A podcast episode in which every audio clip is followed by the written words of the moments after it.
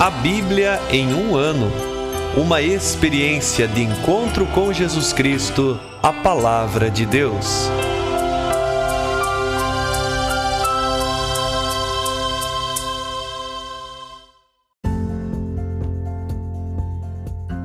Olá, eu sou Ivonei, seminarista da Diocese de Ponta Grossa, Paraná. Você está ouvindo o podcast A Bíblia em um ano. Usando um plano de leitura cronológico, vamos ler a Bíblia inteira em 365 dias, descobrindo como a história da salvação se desdobra e se atualiza em nossas próprias vidas e na vida da Igreja. Estamos usando a Bíblia Católica com a tradução oficial da CNBB, a Conferência Nacional dos Bispos do Brasil. Você pode baixar o plano de leitura completo por meio de um link que você encontra na página do Instagram, a Bíblia.em um ano, ou no facebook.com.br seminariopg. Inscreva-se nesse podcast por meio da plataforma que preferir para receber as notificações diárias de nossos episódios.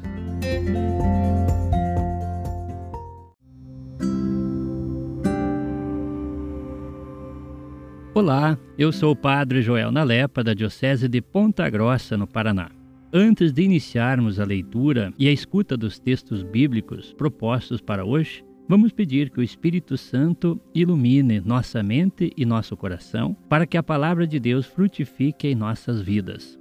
Em nome do Pai, do Filho e do Espírito Santo. Amém. Vindo Espírito Santo, enchei os corações dos vossos fiéis e acendei neles o fogo do vosso amor. Enviai o vosso Espírito, e tudo será criado, e renovareis a face da terra. Oremos. Ó Deus, que instruístes os corações dos vossos fiéis com a luz do Espírito Santo, fazei que apreciemos retamente todas as coisas, segundo o mesmo Espírito, e gozemos sempre de Sua consolação. Por Cristo nosso Senhor. Amém.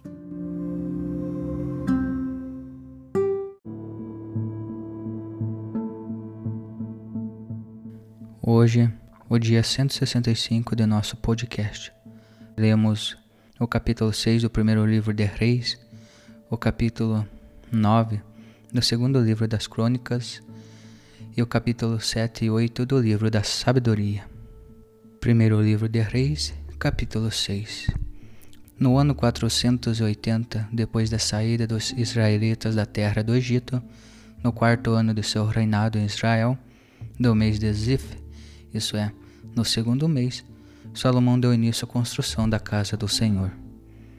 O templo que o rei Salomão construiu para o Senhor tinha sessenta côvados de comprimento, vinte de largura e trinta de altura.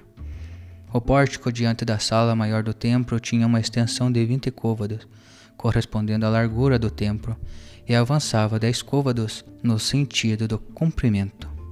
Fez no templo janelas com molduras e grades. Contra a parede do templo construiu uma galeria. Em torno das paredes da, da sala maior e da Câmara Sagrada, criando andares laterais ao redor. Embaixo, a galeria tinha cinco côvados de largura, no meio, seis, e no terceiro andar, sete, pois fizeram recuos no muro que rodeava o templo, para que as trevas não perfurassem os muros. Para construir o templo usavam-se pedras de talhe totalmente prontas, de modo que, durante a construção, não se ouvia no templo nenhum barulho de martelo, de machado de qualquer ferramenta. No lado direito do templo estava a porta do andar lateral inferior, e por escadas subia-se ao andar no meio, e daí ao terceiro. Ao concluir a construção do templo, Salomão o cobriu com um teto de cedro. Cada uma das galerias em redor do templo tinha cinco côvados de altura e era unida ao templo por traves de cedro. Então veio a Salomão a palavra do Senhor. Por causa desta casa que estás construindo, se andares segundo meus preceitos, observares minhas normas e guardares todos os meus mandamentos no teu caminho, cumprirei a promessa que fiz a Davi teu pai. Habitarei no meio dos israelitas e não abandonarei o meu povo Israel. Assim, Salomão concluiu a construção do templo. Ele revestiu por dentro as paredes com tábuas de cedro, desde o assoalho até as traves do teto. Revestiu por dentro com madeira e cobriu o assoalho com tábuas de cipreste. Cobriu ainda com tábuas de cedro do pavimento até o teto, os últimos vinte côvados do templo, onde ele fez uma câmara sagrada, o Santo dos Santos. Na frente havia a sala maior, que media quarenta côvados. O revestimento de cedro no interior do templo estava entalhado de frutos e flores. Era tudo cedro, não se via pedra nenhuma. Ele instalou ao interior do templo uma câmara sagrada para ali abrigar a Arca da Aliança. A câmara sagrada tinha vinte côvados de comprimento, vinte de largura e vinte de altura.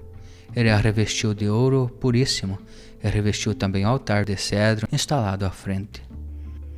Salomão revestiu o templo por dentro com ouro puríssimo e por correntes de ouro na frente da câmara sagrada que ele havia revestido de ouro.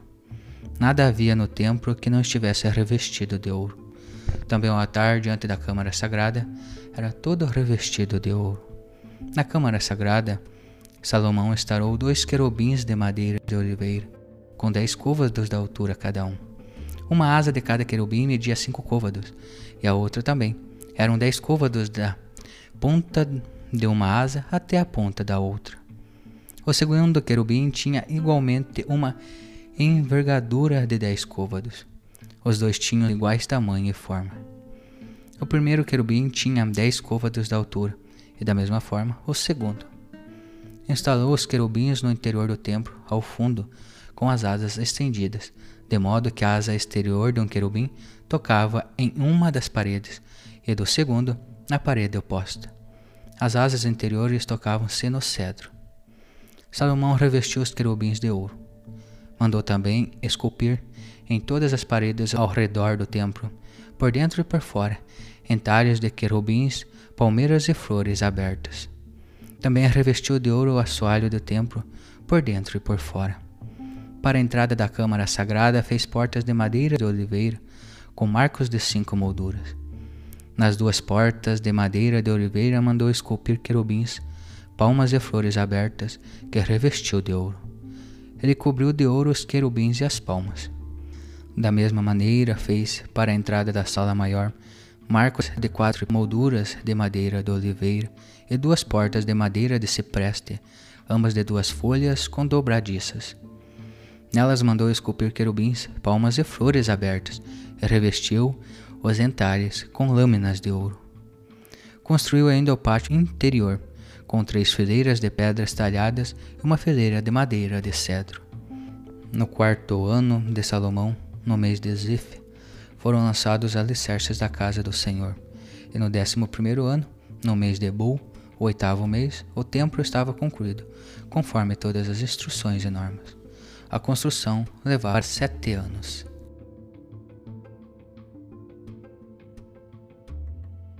Capítulo 9 Segundo livro de Crônicas Quando a rainha de Sabá ouviu da fama de Salomão, foi testá-lo com enigmas chegou a Jerusalém com enorme comitiva, com camelos carregados de aromas e ouro em quantidade de pedras preciosas. Apresentou-se ao rei Salomão, expôs-lhe todas as questões que tinha no coração. Salomão esclareceu todas as suas questões, e nada era tão obscuro para Salomão que não conseguisse resolvê-lo. A rainha de Sabá viu toda a sabedoria de Salomão, o palácio que tinha construído, a comida de sua mesa, os alojamentos dos seus oficiais, o serviço de seus criados e os trajes deles, seus copeiros com seus trajes e holocaustos que oferecia na casa do Senhor. E ela ficou pasma. Ela disse ao rei: Era mesmo verdade o que eu ouvi dizer na minha terra a respeito de teus feitos e de tua sabedoria. Eu não acreditava no que diziam, até que cheguei e vi com meus próprios olhos. E olha, que não me contaram nem a metade de tua imensa sabedoria. Superas a fama que havia chegado a meus ouvidos. Felizes os teus homens, felizes os teus servos, que estão continuamente diante de ti para ouvir a tua sabedoria. Bendito seja o Senhor, teu Deus, que se agradou de ti para te colocar no meio do trono como rei, a serviço do Senhor, teu Deus. Foi porque teu Deus ama Israel e quer manter estável para sempre, que te constituiu rei sobre eles para exercer o direito e a justiça. Ela deu ao rei cento e vinte talentos de ouro, uma enorme quantidade de especiarias e pedras preciosas. Nunca houve especiarias tais como as que a rainha de Sabá deu ao rei Salomão. Também os servos de Irã e de Salomão, que foram buscar ouro em Ofir, trouxeram madeira de pinho e pedras preciosas. Com essa madeira de pinho, o rei fez pisos para a casa do Senhor e para o palácio real, e cítaras e harpas para os cantores. Iguais a essas nunca se viram na terra de Judá. O rei Salomão deu à rainha de Sabá tudo o que, que ela quis e pediu, muito mais do que ela tinha trazido ao rei. Então ela foi com seus servos de volta para sua terra. O peso do ouro que anualmente chegava a Salomão era de 666 talentos de ouro, sem contar as contribuições dos negociantes e dos comerciantes, bem como de todos os reis da Arábia e dos governadores da região que traziam a Salomão ouro e prata. O rei Salomão fez duzentos escudos de ouro batido, aplicando em cada escudo seiscentos ciclos de ouro batido. Fez também trezentos broquéis de ouro batido, aplicando em cada um trezentos ciclos de ouro. O rei os instalou no palácio chamado Floresta do Líbano. O rei fez também um grande trono de marfim e o revestiu de ouro puro. O trono tinha seis degraus para subir e um estrado de ouro. Havia braços de cada lado do assento e, junto aos braços, dois leões. Outros doze leões estavam postos em ambos os lados, nos seis degraus. Coisa igual jamais foi feita para reinado algum. Todas as taças de bebê do rei Salomão eram de ouro, e todos os utensílios da casa da floresta do Líbano eram de ouro puríssimo. No templo de Salomão, a prata não tinha cotação. Com efeito, os navios do rei iam a Tarsis com servos de Irã. A cada três anos, os navios de Tarsis chegavam carregados de ouro, prata, marfim, macacos e pavões. O rei Salomão superou todos os reis da terra em riqueza e sabedoria. Todos os reis da terra desejavam chegar à presença de Salomão para ouvir a sabedoria que Deus lhe pusera no coração. E cada um trazia seu presente: objetos de prata e de ouro, roupas, armas e especiarias, cavalos e mulas, ano após ano. Salomão tinha quatro mil cocheiras para cavalos e carros e doze mil cavaleiros, que estacionou nas cidades da guarnição da cavalaria e junto do rei em Jerusalém dominava sobre todos os reis, desde o rio Eufrates até o território dos filisteus e as fronteiras do Egito. O rei fez que em Jerusalém a prata fosse tão comum como as pedras, e os cedros tão abundantes como os cômoros da planície.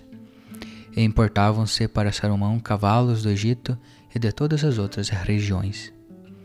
O resto dos atos de Salomão, dos primeiros aos últimos, está escrito no livro do profeta Natã, nas profecias de Aias de Silo e nas visões do vidente Ado a respeito de Jeroboão, filho de Nabate.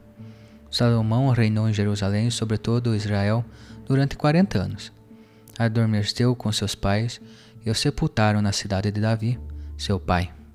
Seu filho Roboão tornou-se rei em seu lugar.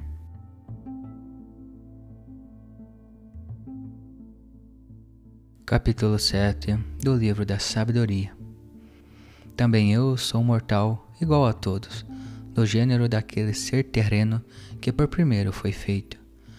Formado em carne, no seio de minha mãe, durante dez meses, tomei consistência em seu sangue, por força do sêmen viril e do prazer que acompanha o sono. Também eu, quando nasci, respirei o ar comum, e ao cair na terra, que tudo recebe de modo igual. Estreiei minha voz chorando, igual a todos. Envolto em faixas, fui criado entre cuidados. Nenhum rei começou a existência de outra maneira. Para todos é uma só a entrada na vida e uma só a saída. Por isso desejei e foi-me dado o bom senso, supliquei e veio a mim o espírito da sabedoria. Eu a preferi a reinos e tronos. Em comparação com ela, julguei sem valor as riquezas. A ela não igualei nenhuma pedra preciosa. pois a seu lado todo ouro é um punhado de areia, e diante dela a prata será avaliada como lodo. Amei-a mais que a saúde e a beleza, e quis possuí-la mais do que a luz, pois o seu esplendor é inextinguível. Todos os bens me vieram junto com ela, pois uma riqueza incalculável está em suas mãos. E alegrei-me com todos esses bens, pois é a sabedoria que os precede, apesar de eu ignorar que ela é mãe de todos eles. Aprendi-a sem falsidade e reparto-a sem inveja. Não escondo suas riquezas. Ela é um tesouro inesgotável para a humanidade.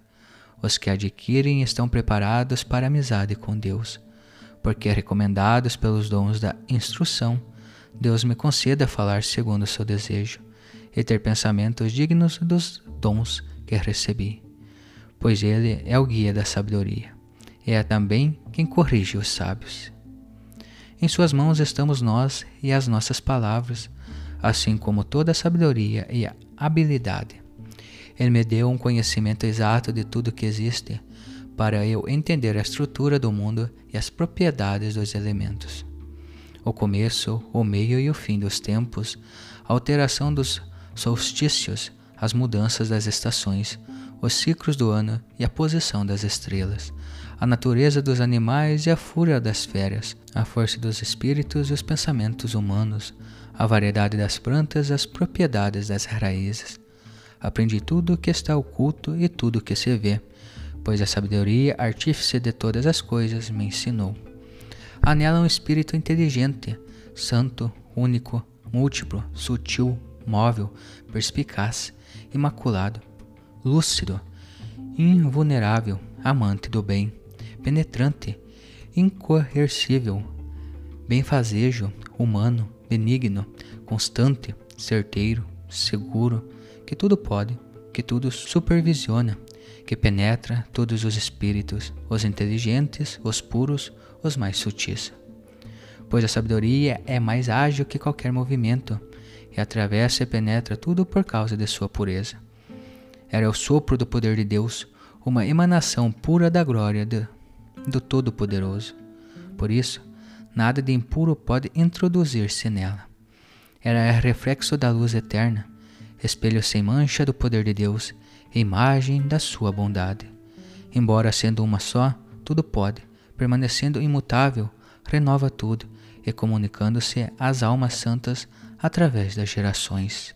Forma os amigos de Deus e os profetas, pois Deus ama tão somente aquele que convive com a sabedoria. De fato, ele é mais bela que o sol e supera todas as constelações. Comparando a luz, era mais brilhante, pois a luz sucede à noite, ao passo que, contra a sabedoria, o mal não prevalece. Capítulo 8 do Livro da Sabedoria ela se estende com vigor de uma extremidade à outra e com suavidade governa todas as coisas. Eu amei e busquei desde a juventude e a pretendi como esposa, apaixonada pela sua beleza. A sua convivência com Deus realça sua nobre origem, pois o Senhor de todas as coisas a amou. Conhecedora da ciência de Deus, é ela quem seleciona as suas obras. Se a riqueza é um bem desejável na vida, que há de mais rico do que a sabedoria que realiza todas as coisas? Se é o bom senso que age eficazmente, quem mais que a sabedoria é artífice de todas essas coisas que existem? E se alguém ama a justiça, saiba que as virtudes são frutos da sabedoria. Ela ensina a temperança e a prudência, a justiça e a fortaleza, que são os bens mais úteis na vida. Se alguém deseja uma vasta experiência, ela conhece o passado e entrevê o futuro. Conhece a sutileza das palavras e as soluções dos enigmas. Vê de antemão os, os sinais e prodígios e os acontecimentos das circunstâncias e dos tempos. Decide, pois, tomá-la por companheira de minha vida, sabendo que me seria conselheira para o bem e conforto nas preocupações e na tristeza. Por causa dela serei louvado ante as multidões, e apesar de jovem, serei honrado pelos anciãos. Nos julgamentos reconhecerão minha perspicácia e provocarei a admiração dos poderosos. Se eu me calar, ficarão esperando por mim, e se eu falar, hão de prestar atenção. Se prolongar minhas palavras, porão a mão sobre a boca. Por causa dela alcançarei a imortalidade e deixarei lembrança eterna aos que vieram depois de mim. Governarei os povos e as nações me serão sujeitas. Ao ouvirem meu nome, reis temíveis se assustarão, e demonstrar-me bom para com o povo e valente na guerra. De volta para casa, descansarei junto com ela, pois a sua companhia não traz amargura, nem tédio a sua convivência, mas sim alegria e contentamento. Meditando estas coisas comigo mesmo e considerando em meu coração que a imortalidade está no relacionamento com a sabedoria e que na sua amizade existe prazer perfeito e riqueza inesgotável no trabalho de suas mãos, considerando também que a prudência vem de escutá-la assiduamente e que, na comunhão com suas palavras, está a celebridade. Eu a cortejava, buscando conquistá-la para mim. Fui um menino bem dotado e coube-me, por sorte, uma alma boa, ou melhor, como era bom, vim a um corpo sem mancha. Sabendo, porém, que só poderia obter a sabedoria se Deus me concedesse, e já era sinal de sabedoria saber de quem era o dom. Dirigi-me ao Senhor e orei, dizendo de todo o meu coração: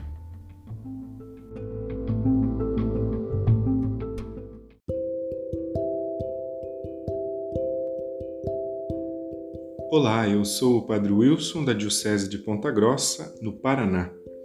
Hoje lemos o capítulo 6 do primeiro livro dos Reis e, com toda a solenidade, este capítulo começa indicando a data com precisão.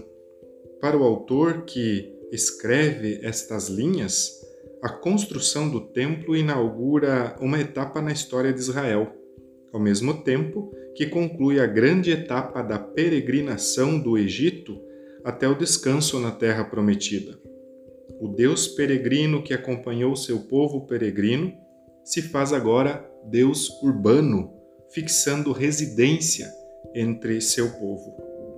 Podemos até nos perguntar, mas o segundo livro das Crônicas não está tratando da mesma realidade de construção do templo? Afinal, estamos adiantados lá no segundo livro das crônicas na construção do templo, elaboração do templo e tudo mais. O fato é que o, provavelmente o autor de crônicas ele faz uma leitura do livro dos reis, repropondo ao povo de Israel a mentalidade que nós chamamos deuteronomista, que seria a consolidação do povo como um único templo e um único Deus. Quanto a nós, se considerarmos que essa habitação do Senhor no templo entre os seus era o prelúdio da sua habitação em Cristo entre os homens, saberemos ler estas páginas ao mesmo tempo com respeito e com liberdade. Pois bem, vemos que Salomão adorna o templo com as melhores especiarias. Bem, meu irmão, minha irmã, também eu, você, o que oferecemos a Deus? É sempre o melhor? E o que seria o melhor a oferecer a Deus? Se Jesus é o nosso templo, com ele nós aprendemos que Deus mesmo oferece a própria vida a nós. Logo, o nosso melhor a oferecer a Deus é a nossa própria vida. Você tem oferecido sua vida a Deus? Tens tempo para estar com Deus? Nós lemos também o capítulo 9 do segundo livro das Crônicas e vemos a visita da rainha de Sabá a Salomão, e a rainha tece muitos elogios à sabedoria de Salomão. Lembramos que essa sabedoria é fruto da fidelidade de Deus ao que Deus prometeu a Salomão. Mas o que gostaria de propor é muito simples. Você é uma pessoa que sabe receber elogios? 2. Você é uma pessoa que sabe elogiar, reconhecer a bondade, o bem, os talentos presentes nas outras pessoas? Quando você recebe elogios, sabe ser humilde e conviver de modo tranquilo, pacífico, sem se sobrepor em relação aos outros? Sabe usar teus dons? E quando você elogia, teu elogio é sincero ou está cheio de interesses? Concluindo com o livro da sabedoria, nos capítulos 7 e 8, é preciso dizer que um dos princípios da sabedoria é justamente reconhecer o bom, o belo, o dom de Deus presente no meio da humanidade. Isso faz uma pessoa melhor e a vida de quem a circunda também. Caminhemos de modo sábio.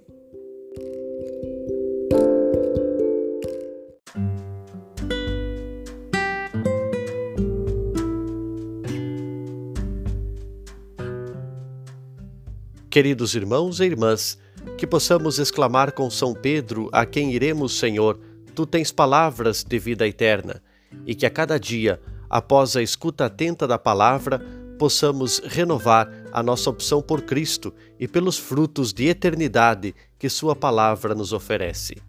Quem vos fala é o Padre Hélio Guimarães, da Diocese de Ponta Grossa, no Paraná. Oremos. Ó Deus que unis os corações dos vossos fiéis num só desejo, Dai ao vosso povo amar o que ordenais e esperar o que prometeis, para que na instabilidade deste mundo fixemos os nossos corações onde se encontram as verdadeiras alegrias.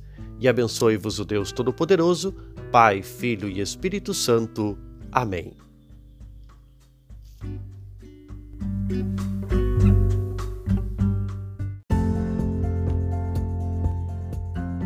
Você acaba de ouvir mais um episódio do podcast A Bíblia em um Ano. Continue nesse bom propósito de ouvir, ler e praticar a palavra de Deus. Rezemos por todos que estão fazendo este caminho de leitura da Bíblia. Procure também participar da sua comunidade.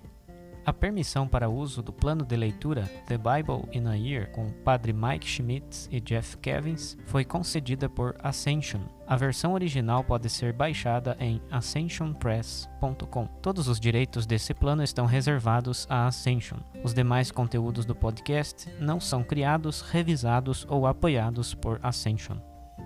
Até amanhã!